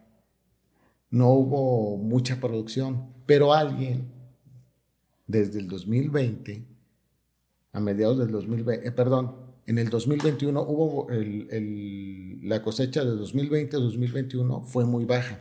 Entonces hubo poco dinero, hubo poca, poca venta, etcétera. Y a mediados del 2021, por ahí de junio, alguien con mucho dinero, mucho dinero, llegó y compró futuros. Que es decir, ¿sabes qué, Pablo? Te compro, ¿cuánto produces? No, pues estoy produciendo más o menos como 10 toneladas. Mm. Te compro 8. Aquí está, pero obviamente yo pongo el precio, tú no tienes dinero porque traes la deuda del año pasado, Sí. andas... Te capitalizas. te cap- Pandemia. o sea, te lo pago por adelantado y te doy tus, este, y, pero si el precio estaba más o menos a, a, a 120 pesos kilo el, en verde o 108 pesos kilo, yo te lo voy a comprar en 70 pesos kilo. Uy, le tiraron a matar. Sí, sí, obviamente. Pero aquí Pero, tienes el pues, dinero en ya. efectivo y tú no vas a recibir y no sabes si vas a recibir hasta dentro de seis meses. ¿Qué dices? Pues échamelo. Híjoles. Te firmo y ya ya tienes 8 toneladas mías. De las 10 o de las 9 que produzco, de las 11 que produzco, no sé. O tienes, o todas. Ya. Sí. Aquí está. Entonces eso hicieron con muchísima gente. De un, alguien que llegó, un- una empresa que llegó con mucho dinero. Sabemos quién es, no vamos a decir. Así, están en Seattle. Sabemos. Entonces compraron todo. ¿Y qué sucede? Sucede que se viene la cosecha. La cosecha fue regular, no tan buena, pero fue regular. Pero ya estaba todo vendido. Entonces no había café en ningún lado. Wow. Lo que produces, pero si tú estás y si tú tienes este tus compromisos, tú ya le vendes a otras personas, tú ya tienes tus cafeterías, etcétera. Pero t- normalmente en, este, lo que consumimos nosotros no nos ajusta, tenemos que comprarle a los vecinos, pues no tenían. Órale. ¿Por qué? Porque ya habían vendido todo. Y los vecinos así, este, pues sin dinero, sin poder, pues entregando su café, que ya su dinero se lo gastaron. Sí, o sea, ese dinero solo fue patear el bote tantito hacia Exacto, adelante. Hacia adelante, pero sin tener una... Obviamente ya no lo volvieron a hacer, pero sí, ese año fue, fue terrible. Y si le metemos, además de esa escasez, porque hubo una escasez de, de café, y si le metemos de que a raíz de la, de la pandemia, la logística de, de transportación se, se encareció. Se, se encareció, se, entorpeció. Se entorpeció muchísimo porque eh, todas las transportadoras tienen que consolidar los, los trailers. No quiere decir, te voy a mandar eh, siete costales y el trailer se viene nada más con los siete costales. Obviamente no, ¿verdad? No hay manera. Metes siete costales y tienes que llenar con más cosas. ¿Para qué? Para que el trailer venga. Antes por ejemplo, antes de la pandemia, el tráiler salía Jalapa, Guadalajara directo. Okay. Y ahora no, ahora el tráiler, los tráilers es este, Jalapa, Veracruz, Veracruz, Puebla, Puebla, Ciudad de México, Ciudad de México Sur, Ciudad de México Norte, Ciudad de México, Guadalajara. Entonces, lo que antes hacías una noche, ahora tienes una semana de, de, diferencia, de espera de, Obviamente, llegamos hasta una semana, incluso semana y media de, este retraso. Ahorita ya más o menos va como en tres días. Órale. Pero este, todavía no termina de consolidarse todo. O sea, todavía no termina de. O sea, todavía arrastramos parte todavía arrastramos, sí. O sea, de tener un día. Ahorita ya tenemos tres días, pero llegamos hasta semana y dos días o semana y tres días. Y esto también encarece. O sea, entonces por la fecha que pone Pablo en su cronía, sumado a esto que sí realmente pasó, sí hubiera sido una, una serie de eventos desafortunados. el café subió, si tú lo encuentras, el café, el café subió muchísimo. Cualquier, este, el kilo de café antes de la pandemia estaba al público en 190. El, kilo, de café ahorita cuesta 400 pesos. 420, así. Pues duplicó. duplicó. Duplicó. Duplicó. Y la ganancia mermó. O sea, si antes tenías un porcentaje, no sé, un 10% de ganancia o 20% de ganancia, ahora tienes la mitad. Y en, tus conocimientos, tú que también eres asesor ambiental, ¿verdad? Sí. Eh, entonces, también nos puedes platicar un poquito más de esto. Si hay esta plaga que plantea Pablo, ¿Hay un plan de contingencia? ¿Hay algo que se pueda hacer? ¿O realmente pues, sería como esperar a ver qué sucede? Sí, sí, hay planes de contingencia. O sea, detectas una. Se detecta una, un área, se, se aísla. Se bombardea. sí. sí es lo que sucede. Eh, bueno, es mucho más fuerte y mucho más evidente lo que sucede en este con salud animal, es igual Senacica. Claro. Sí, sí, sí, sí. Una granja de pollos que detectas ahí en Lagos de Moreno. Y no, y Adiós todos. Y no solamente es esa granja. Las, vecinas. Son las vecinas y hay, hay, este protocolos. Ahí saludos a José Luis Villalpando, que es el, el, director de Senacica aquí en, en, Jalisco. Saludos. Que vea igual. Hay que invitarlo. Hay que invitarlo sobre los pollos. Sanidad Animales Animales, ¿qué tal? Un gran amigo. O, sabes qué también sobre, sobre los cerdos, ¿no? Que en China hace 3, 4 años fue que... Sí, no, y sucede aquí. Y, que le fue bien a México. Sí, sucede aquí y, y, tú no puedes entrar a una granja de cerdos aquí en, Jalisco, por decir. Si no, te, si no te sanitizas, te bañas, entras con botas, con un traje como astronauta, tu carro queda, tu carro pasa, tiene que pasar por este por cal y lavado las llantas y todo para no, no meter ninguna bacteria. Contaminar. No contaminar dentro porque algo que suceda y se acaba la... porque no solamente es esto. Y hay protocolos muy, muy interesantes. Hay un área que se llama CPA, que es para enfermedades exóticas de, de la zagarpa. Bueno, ahora se llama, no sé cómo se llama. Este, que detectan una una enfermedad y inmediatamente ya tienen zonificadas todas las granjas que hay alrededor, bien censadas, zonificadas que producen todo esto. Mm. Y todas estas, este, si tiene que haber despoblamiento, pues tiene que haber despoblamiento y es, todas mueren. Y luego las de alrededor, todavía más. Por ejemplo, a tres kilómetros alrededor, despoblamiento. O 10 kilómetros, depende. Y 20 kilómetros más, cuarentena. No salen, ¿no? Y revisión. O sea, tú tienes tu granjita y de repente ya el vecino ya valió madre y tú ya sabes que tú, ya, valiste madre también. Obviamente, si ya, si ya tienes un, este, si tienes ya, si eres una empresa fuerte, pues tienes tus seguros ante contra claro, claro, y todo eso. Y obviamente vas a cuidar de que, y con tus vecinos, a ver, que ninguno, que, ninguno meta a ver que, que, aquel canijo se trajo unas gallinas de Michoacán. No, no entra, porque nos morimos todos. Claro. Entonces sí, y son estos planes similares también, en el tema del café, o sea, pues, ¿qué, sería? ¿Quiten todas las plantas? O sea, ¿qué se hace? No, sí, se tiene, se, tiene que, se tiene que hacer un despoblamiento, se tiene que hacer todo un, proceso. Obviamente, si no es muy fuerte, como ya hay muchos este, químicos, si no es muy fuerte, se puede...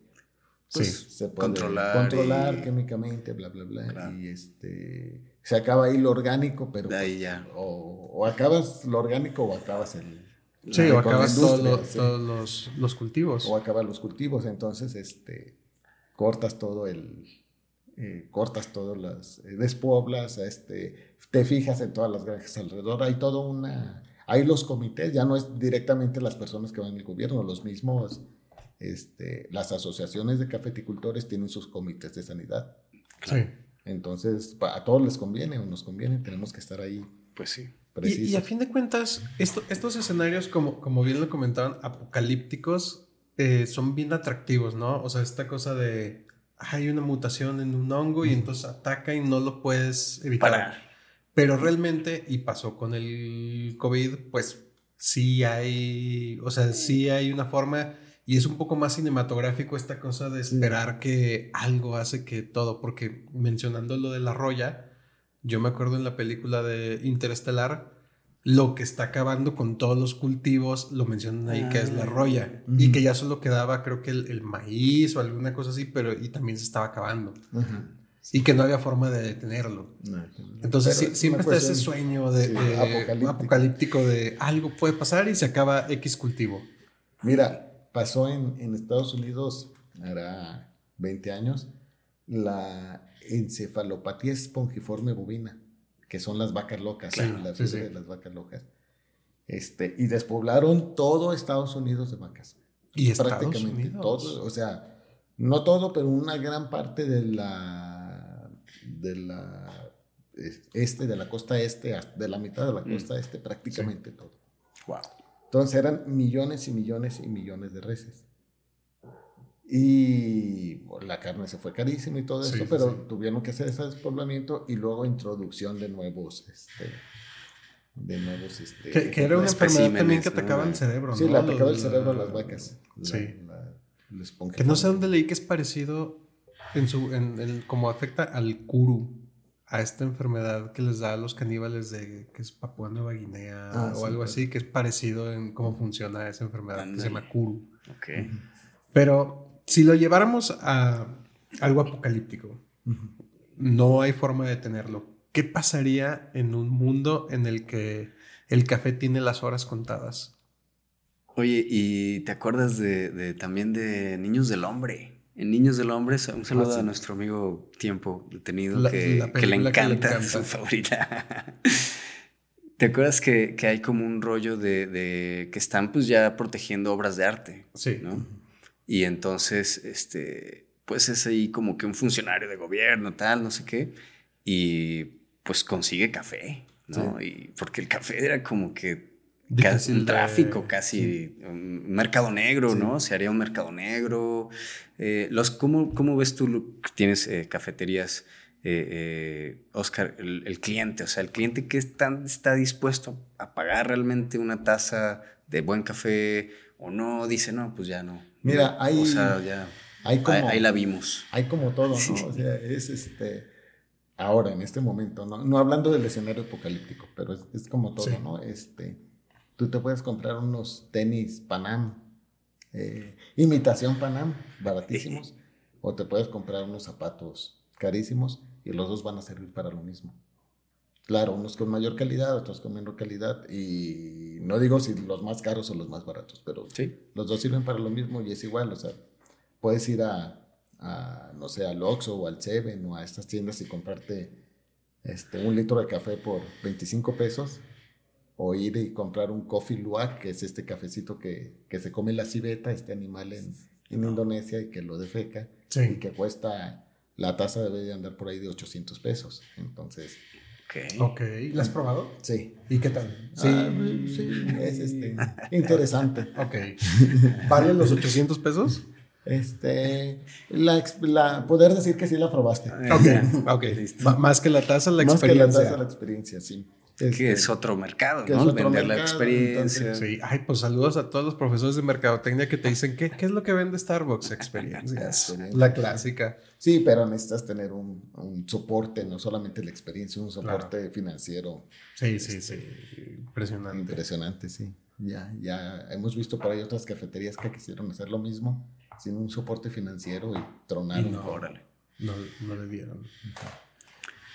Pues Michelle, este, tenemos eh, también eh, dos aquí eh, dinámicas que nos faltan, Ah, y, sí. pero antes también no sé si platicamos Sí. porque Oscar también este, estás presentando una, no- una novela Sí, acabo de... Esto- estos días o ya ya ya ya, ya se la presentó? presenté, Ya se la, presentación oficial de esta novela fue en la FIL, en la Feria Internacional del Libro 2023.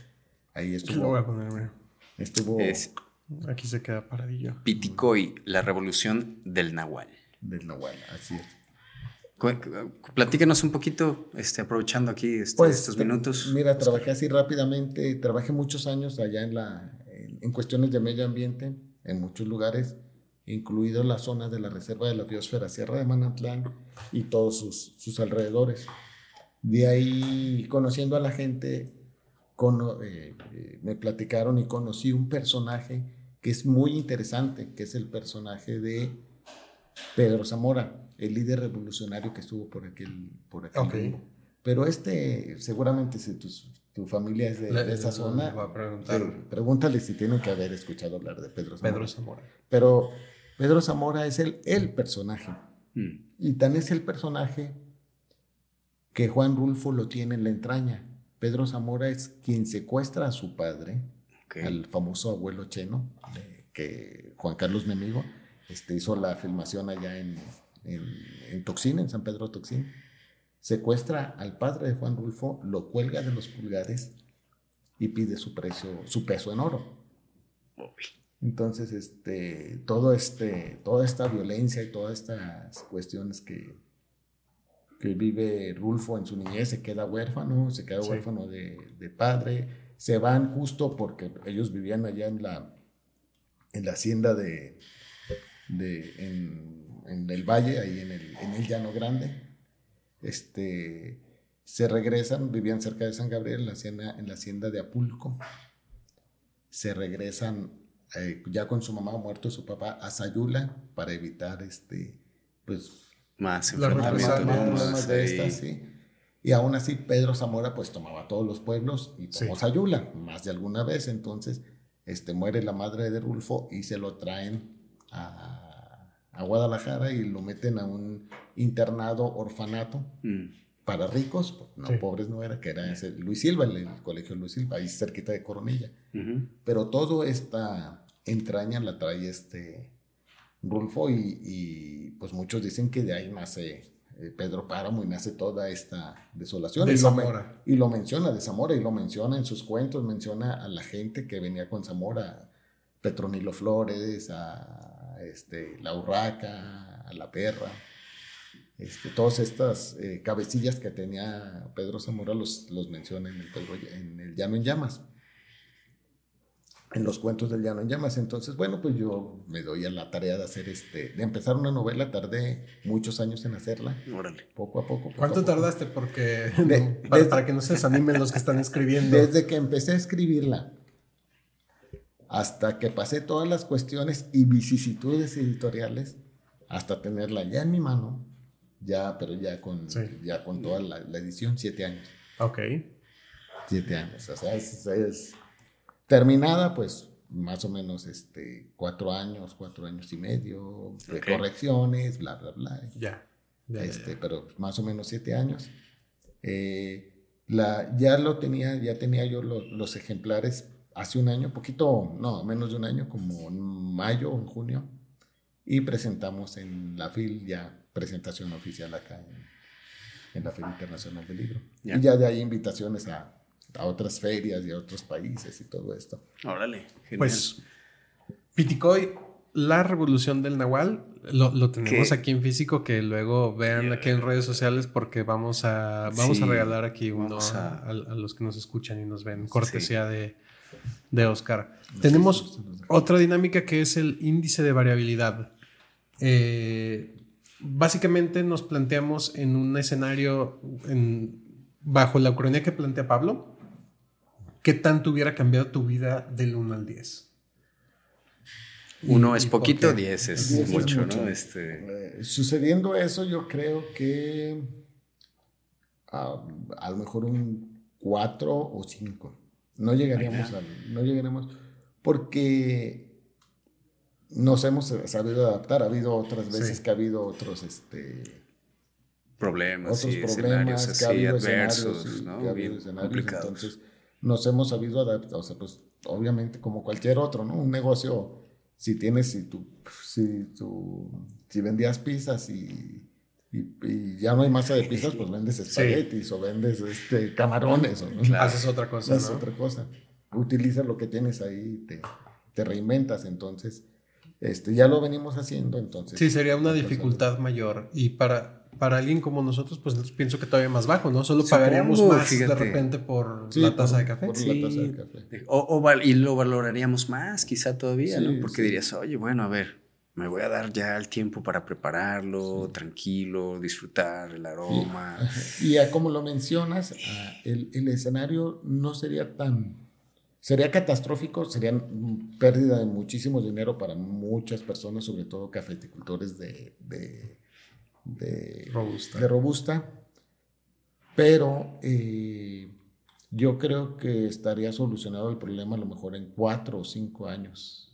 A lo mejor ya el siguiente ciclo con la siguiente, en pues siete años ya estaría Perfectamente. O sea que no lo hiciste lo suficientemente apocalíptico, te faltó todavía meterle ahí este, violencia. No, sí es porque para muchos sí, o sea, muchos van a perder todo, pero es una, pues, una crisis, una crisis más. Sí, pero sería imposible imaginarnos un mundo sin café. Sí, sí, sí. Yo no pude, o sea, dije, no, pues, o sea, ¿cómo? O sea, pero, ¿de qué estaríamos hablando, no? O sea, pero, mira, si, si se pierde, ¿qué pasaría? Eh, la gente se iría a tomar té. Nosotros digamos más ingleses. El té tiene más cafeína que mate, ¿no? El mate, podría crecer. El, café con más cafeína tiene 13% de cafeína. El té negro tiene 18% de cafeína. Ok. El mate tiene 23% de cafeína. Mateína, le dicen ellos. Para, sí, sí, sí, para separarse, pero, es, el, mismo, el, el, mismo compuesto molecularmente. Y este entonces, pues, si, es, si es por la cafeína, pues hay otros, este, otros tantos productos que la Sí, se la, la forma de... Sí, la misma azúcar tiene eh, cafeína, sí. O ese producto colombiano también que exportaban a Estados Unidos también podría crecer, ¿no? Bajo un escenario sin café, podría crecer más todavía. Obviamente, a lo mejor lo que... Saludos a mis amigos. Sí, la, la café aspirina es lo que... Ándale. Lo que subiría, o sea, productos de, de ese tipo de cosas, pero este, o sea, sí sería catastrófico para muchos, pero sí habría, como lo fueron muchas cosas, como lo fue el COVID y como lo claro, fue. Claro, claro. Sí, o como la onda del, es que yo todavía lo pienso, lo del petróleo, pues, ¿no? o sea, como, pues es la segunda mercancía más vendida, ¿no? O sea, bueno, pero también se habla mucho, ¿no? Oye, el petróleo se está acabando, o se hablaba de eso, o bueno, ya contamina, entonces pues hay que ir este, cambiando a otras, como dices, ¿no? Adaptarte hacer que, ver qué haces, sí, qué haces distinto, pero pues sí, yo, yo esperaba un número más alto en tu caso, así que yo tengo que irme muy bajo, ¿no? Un 2, un 2, una cosa así. También. es que son, o sea, me preocuparía. No, pero bajo esta explicación me hace mucho sentido que lo que nosotros pensábamos que era muy alarmista al momento de plantearlo, pues resulta que la, la, industria, los productores y todo, sí hay este tipo de controles como para decir, bueno, es que, no se va a acabar. Es que ya lo hemos vivido, o sea, ya hemos vivido este tipo de cosas. Obviamente, si, si nuestro negocio fuera únicamente vender el café, o sea, nuestro sustento sería vender el café en grano, obviamente, y tuviéramos el robusta, obviamente nos, nos destroza todo. Claro. Pero pues eh, vendemos otras cosas, hacemos otras cosas, entonces Pero justo es esto porque, eh, pues, eh, pues hemos, estamos en México, en el país de las crisis. ¿Cuántas crisis no hemos Sí. pasado? Y nos tenemos que ir, este, nos tenemos que ir reinventando. Reinventando, ¿sí? claro. Hay personas que han perdido todo y vuelven, a- vuelven desde Pues cero. vuelven desde cero, vendiendo cacahuates y de ahí para arriba. Pues yo creo que es momento también de, de, eh, unir esto último que dices, Oscar, con, con este, este regalo que tenemos para nuestros invitados. Y yo creo que para ti, pues que escribes, ahí lo vas a, Sí, a Ok. usar bien, porque no sé de los invitados que han venido, cuéntenos qué han, qué han escrito. Pero es, es, es Ah, una, una pequeña, una pequeña libreta. eh, que- y que te proponemos en, aquí en el episodio que, que nos compartas eh, algún alguna, un capítulo de, de tu vida ya eh, personal, eh, porque nos platicabas de esto, de, de tu familia eh, eh, cafetalera, pero algo que tú identifiques y quieras compartir aquí con Tiempos Imposibles, que dijeras, es que se bifurcó mi camino, ¿no? O sea, yo sabía que si me iba para la izquierda iba a hacer algo y pues me fui para acá o no sé, algo Sí, así. ¿Cuál que- hubiera sido una ucronía de pudo haber pasado esto con Yo, mi vida? yo creo que justo esto, ju- este, muchos años trabajé en, en cuestión de medio ambiente en la parte institucional.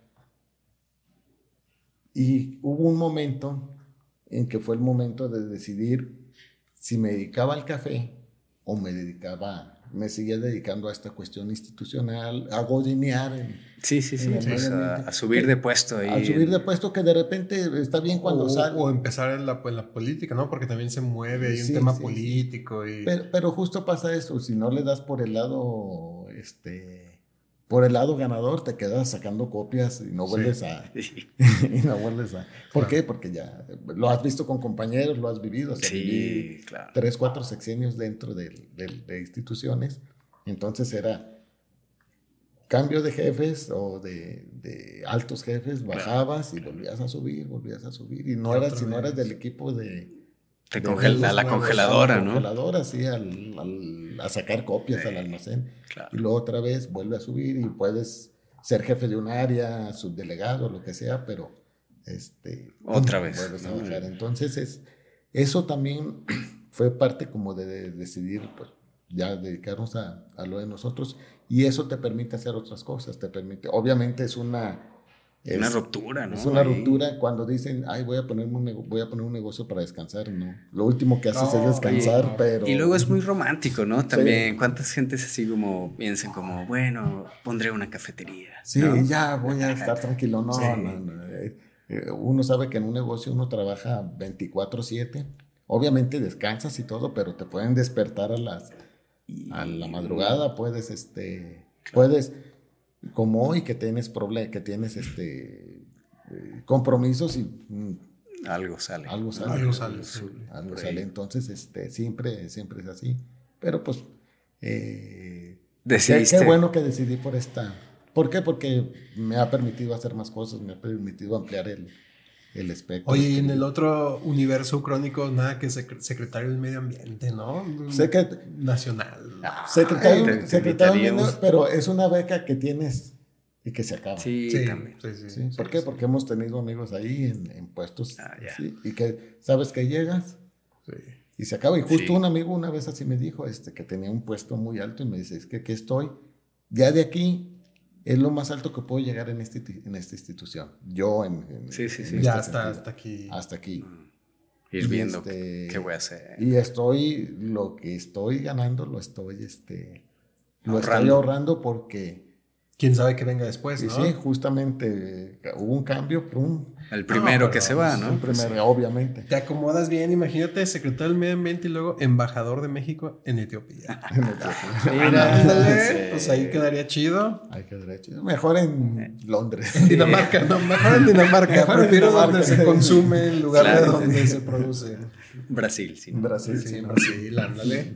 Oye, pues muchas gracias, Oscar, por eh, visitarnos, eh, por darte el tiempo de platicar con nosotros sobre esto que la verdad es muy instructivo para quienes no conocemos mucho del tema del café, solo lo disfrutamos y Y nos pienso que es un poco como los por vinos, porque he ido también a catas de vinos y es como, yo nomás sé si me gusta o si no me gusta. Ya todo lo demás de que sabe a esto, no, no alcanzo. A mí sí, No- sí. No, no puedo. Sí, es todo un, igual, es lo mismo, los vinos como el café, como Ya. es todo un... Que ya no no nos dio más tiempo para entrar a esas ondas, ¿no? Como de entre... La catación. La Sí, cata. ¿no? Y que notas de no sé qué, ¿no? Y Una vez fue una carta de... aceites de oliva.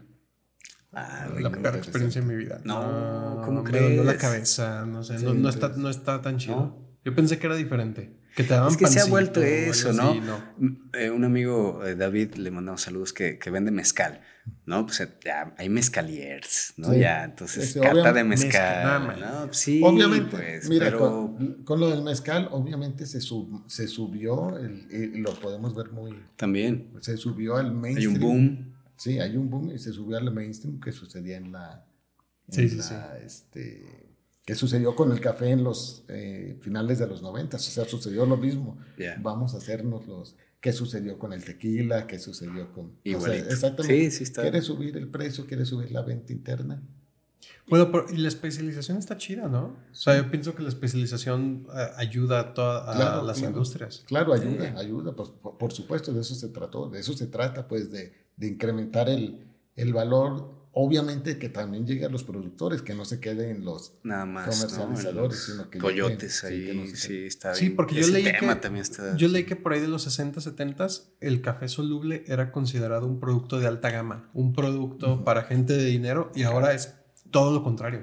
Sí. O sea, es como, no, o sea, esto Sí, sí, no, sí. Es, un- no es alta gama. Mm. Entonces, ¿cómo cambia la, la, Y, la industria? y vendían café en grano, verde- en verde, obviamente bien viejo, en los expendios donde se vendía maíz, maíz milo y todo eso, y las personas El mamá coneja, ¿no? como Es tipo, mamá coneja, sí. pero pues en más no había mamá coneja, pero en ese tipo o en los pueblos, y las personas tostaban su propio café. Los las personas pobres los ponían en un istenco, en Sí. un comalito, tostaban su café y ahí se iban haciendo su café. Esa era la, la, La forma, de, la forma de tomar café de, de la gente de menos dinero y cambió. Ya, ya, sí, y ahora, O ahora sea- debe ser un lujo, ¿no? Tener tu propio café tostador verde, tú tostarlo. No, tú- que hay que saberle, ¿no? hay Sí, que sí, saberle, sí. ¿no? Si está... hay tostado- los, los tostadores personales son carísimos. Que eso, eso Sí. hay, hay que platicar un día sobre eso porque cuando pasa eso con las industrias se me hace muy curioso, por ejemplo, con la langosta. Era, o sea, si tú en, en 1800, Sí. no sé qué en Estados Unidos, si tú llevabas a tu escuela como niño un emparedado de langosta, era porque eras pobre. Sí. O sea, era comida de, de la gente último. más humilde porque Sí. era lo, lo Lo que agarrabas del mar así y era como, ¿no? Y pasó esto. O sea, lo fueron cambiando a hacerle un producto de alta, alta gama. De alta, sí, sí, sí. Mm. Qué loco, qué loco. ¿Qué nos espera en el futuro, amigos? Ándale, qué cosa ahorita que es de... Cuéntenos, a ver. Puede cambiar, Sí. Ya, Lo más barato ahorita. que luego pueda cambiar. Que Pues luego- estaría interesante imaginarte algo así. Pues- Muy bien. Pues mil gracias, Oscar, por acompañarnos. Este, ¿dónde te puede encontrar la gente que quiera saber un poco más de ti, sobre tu café, sobre tus libros? Mira, Las cafeterías. Tenemos las cafeterías Finca Riverol, están en, una está en Andador Coronilla número 11, entre Hidalgo y Morelos. En Guadalajara. Aquí en En Guadalajara. Guadalajara, en el Mm, centro. para- Y la otra está también en el centro, en, en el Andador Alcalde, el Paseo Alcalde, Paseo. que antes era La la, avenida. ruidosa, la ruidosa Avenida Alcalde, ahora es el Paseo Alcalde. En la zona del santuario, que es al, eh, Paseo Alcalde 650, esquina con General Arteaga. Que es del santuario unas tres o cuatro cuadritas rumbo a la norte. Sí. Ya. Ahí está. Ok. ¿Y en redes sociales? En redes sociales, ¿Dónde estás más activo? Estoy, ay, ahorita me tienen en todo haciendo videos, este, con la cuestión editorial, ya tengo que ser este Sí. streamer y todas estas cosas. Yo no, no quería, pero ya me di cuenta que este, Hay que pues, vender libros que hay que también. vender hay libros que darle también. difusión. y este, pues estamos igual en, en Facebook como Oscar Sánchez Riverol, en, en TikTok está como Sánchez Riverol Oscar, Oscar Sánchez Riverol, algo parecido. Aquí los Bien. ponemos de todos modos. Y, este, y en Instagram, riverol.oscar. Si, si alguien quisiera eh, adquirir el libro, alguno de los que no se lo va a ganar. Ah, ¿Dónde? Mira, en, ¿Dónde está? en la ¿Con sucursal alcalde te- tengo venta en Ah, algunas este, librerías de, eh, de las famosas, pero ahí están un poquito más caros. Sí. Pero en la sucursal alcalde y si no, en la, en la página piticoy.com. Piticoy.com. Sí, http dos puntos piticoy.com. Directo, así es la. Bien, pues Muy ya bien. saben. Pues si quieren saber un poco más, ahí ya tienen eh, la- las redes de Oscar y sobre todo pues dense la oportunidad de conocer eh, el café, que creo que eso es, a- habrá que ir a... Mira, Sí. hubiéramos grabado allá, nos hubiéramos Claro, llevado Otro día, sí, sí, otro cuando día, gusten, este, micrófonos órale, y todo te- grabamos allá. Cuando gusten, cuando gusten, este, se, Te- pone, se pone divertido. Podemos grabar más en Alcalde que en, Sí, en Coronilla. ¿verdad? Coronilla es más Hay ruido, mucho movimiento. Ya. Y ahí, este, que nos eh, regales una ucronía de otra cosa. Claro, Oscar, claro, ahí, que platicar. algo que se te ocurra, pues bueno. Sí, pues muchas gracias a todos los que llegaron a este episodio número 40. Ya es el tiempos 40. imposibles, ya Ándale, emparejamos mira, en- ya en está, edad. ya, de aquí para adelante. De aquí para adelante. Ya. Muchas gracias a todos. Ya saben, este, suscríbanse eh, en YouTube. Ya estamos ahí cerca de un número mágico que queremos Por llegar. favor. Este, en Spotify también nos pueden seguir. Estamos en tiemposimposibles.com. Y pues agradecerte otra vez eh, que nos acompañes a esto tan interesante Gracias, y gracias. pedirte una disculpa por estos cafés tan No, no, malos no, que no, estamos tomando. No, pasa nada. pasa. Mira, ya le puse el libro para que no se vea. Sí, mira, que no se vea ya. Bueno, amigos, pues muchas gracias por acompañarnos. Yo soy Pablo Hernández Mares. Yo soy Carlos Michel. Y nos vemos en otros tiempos.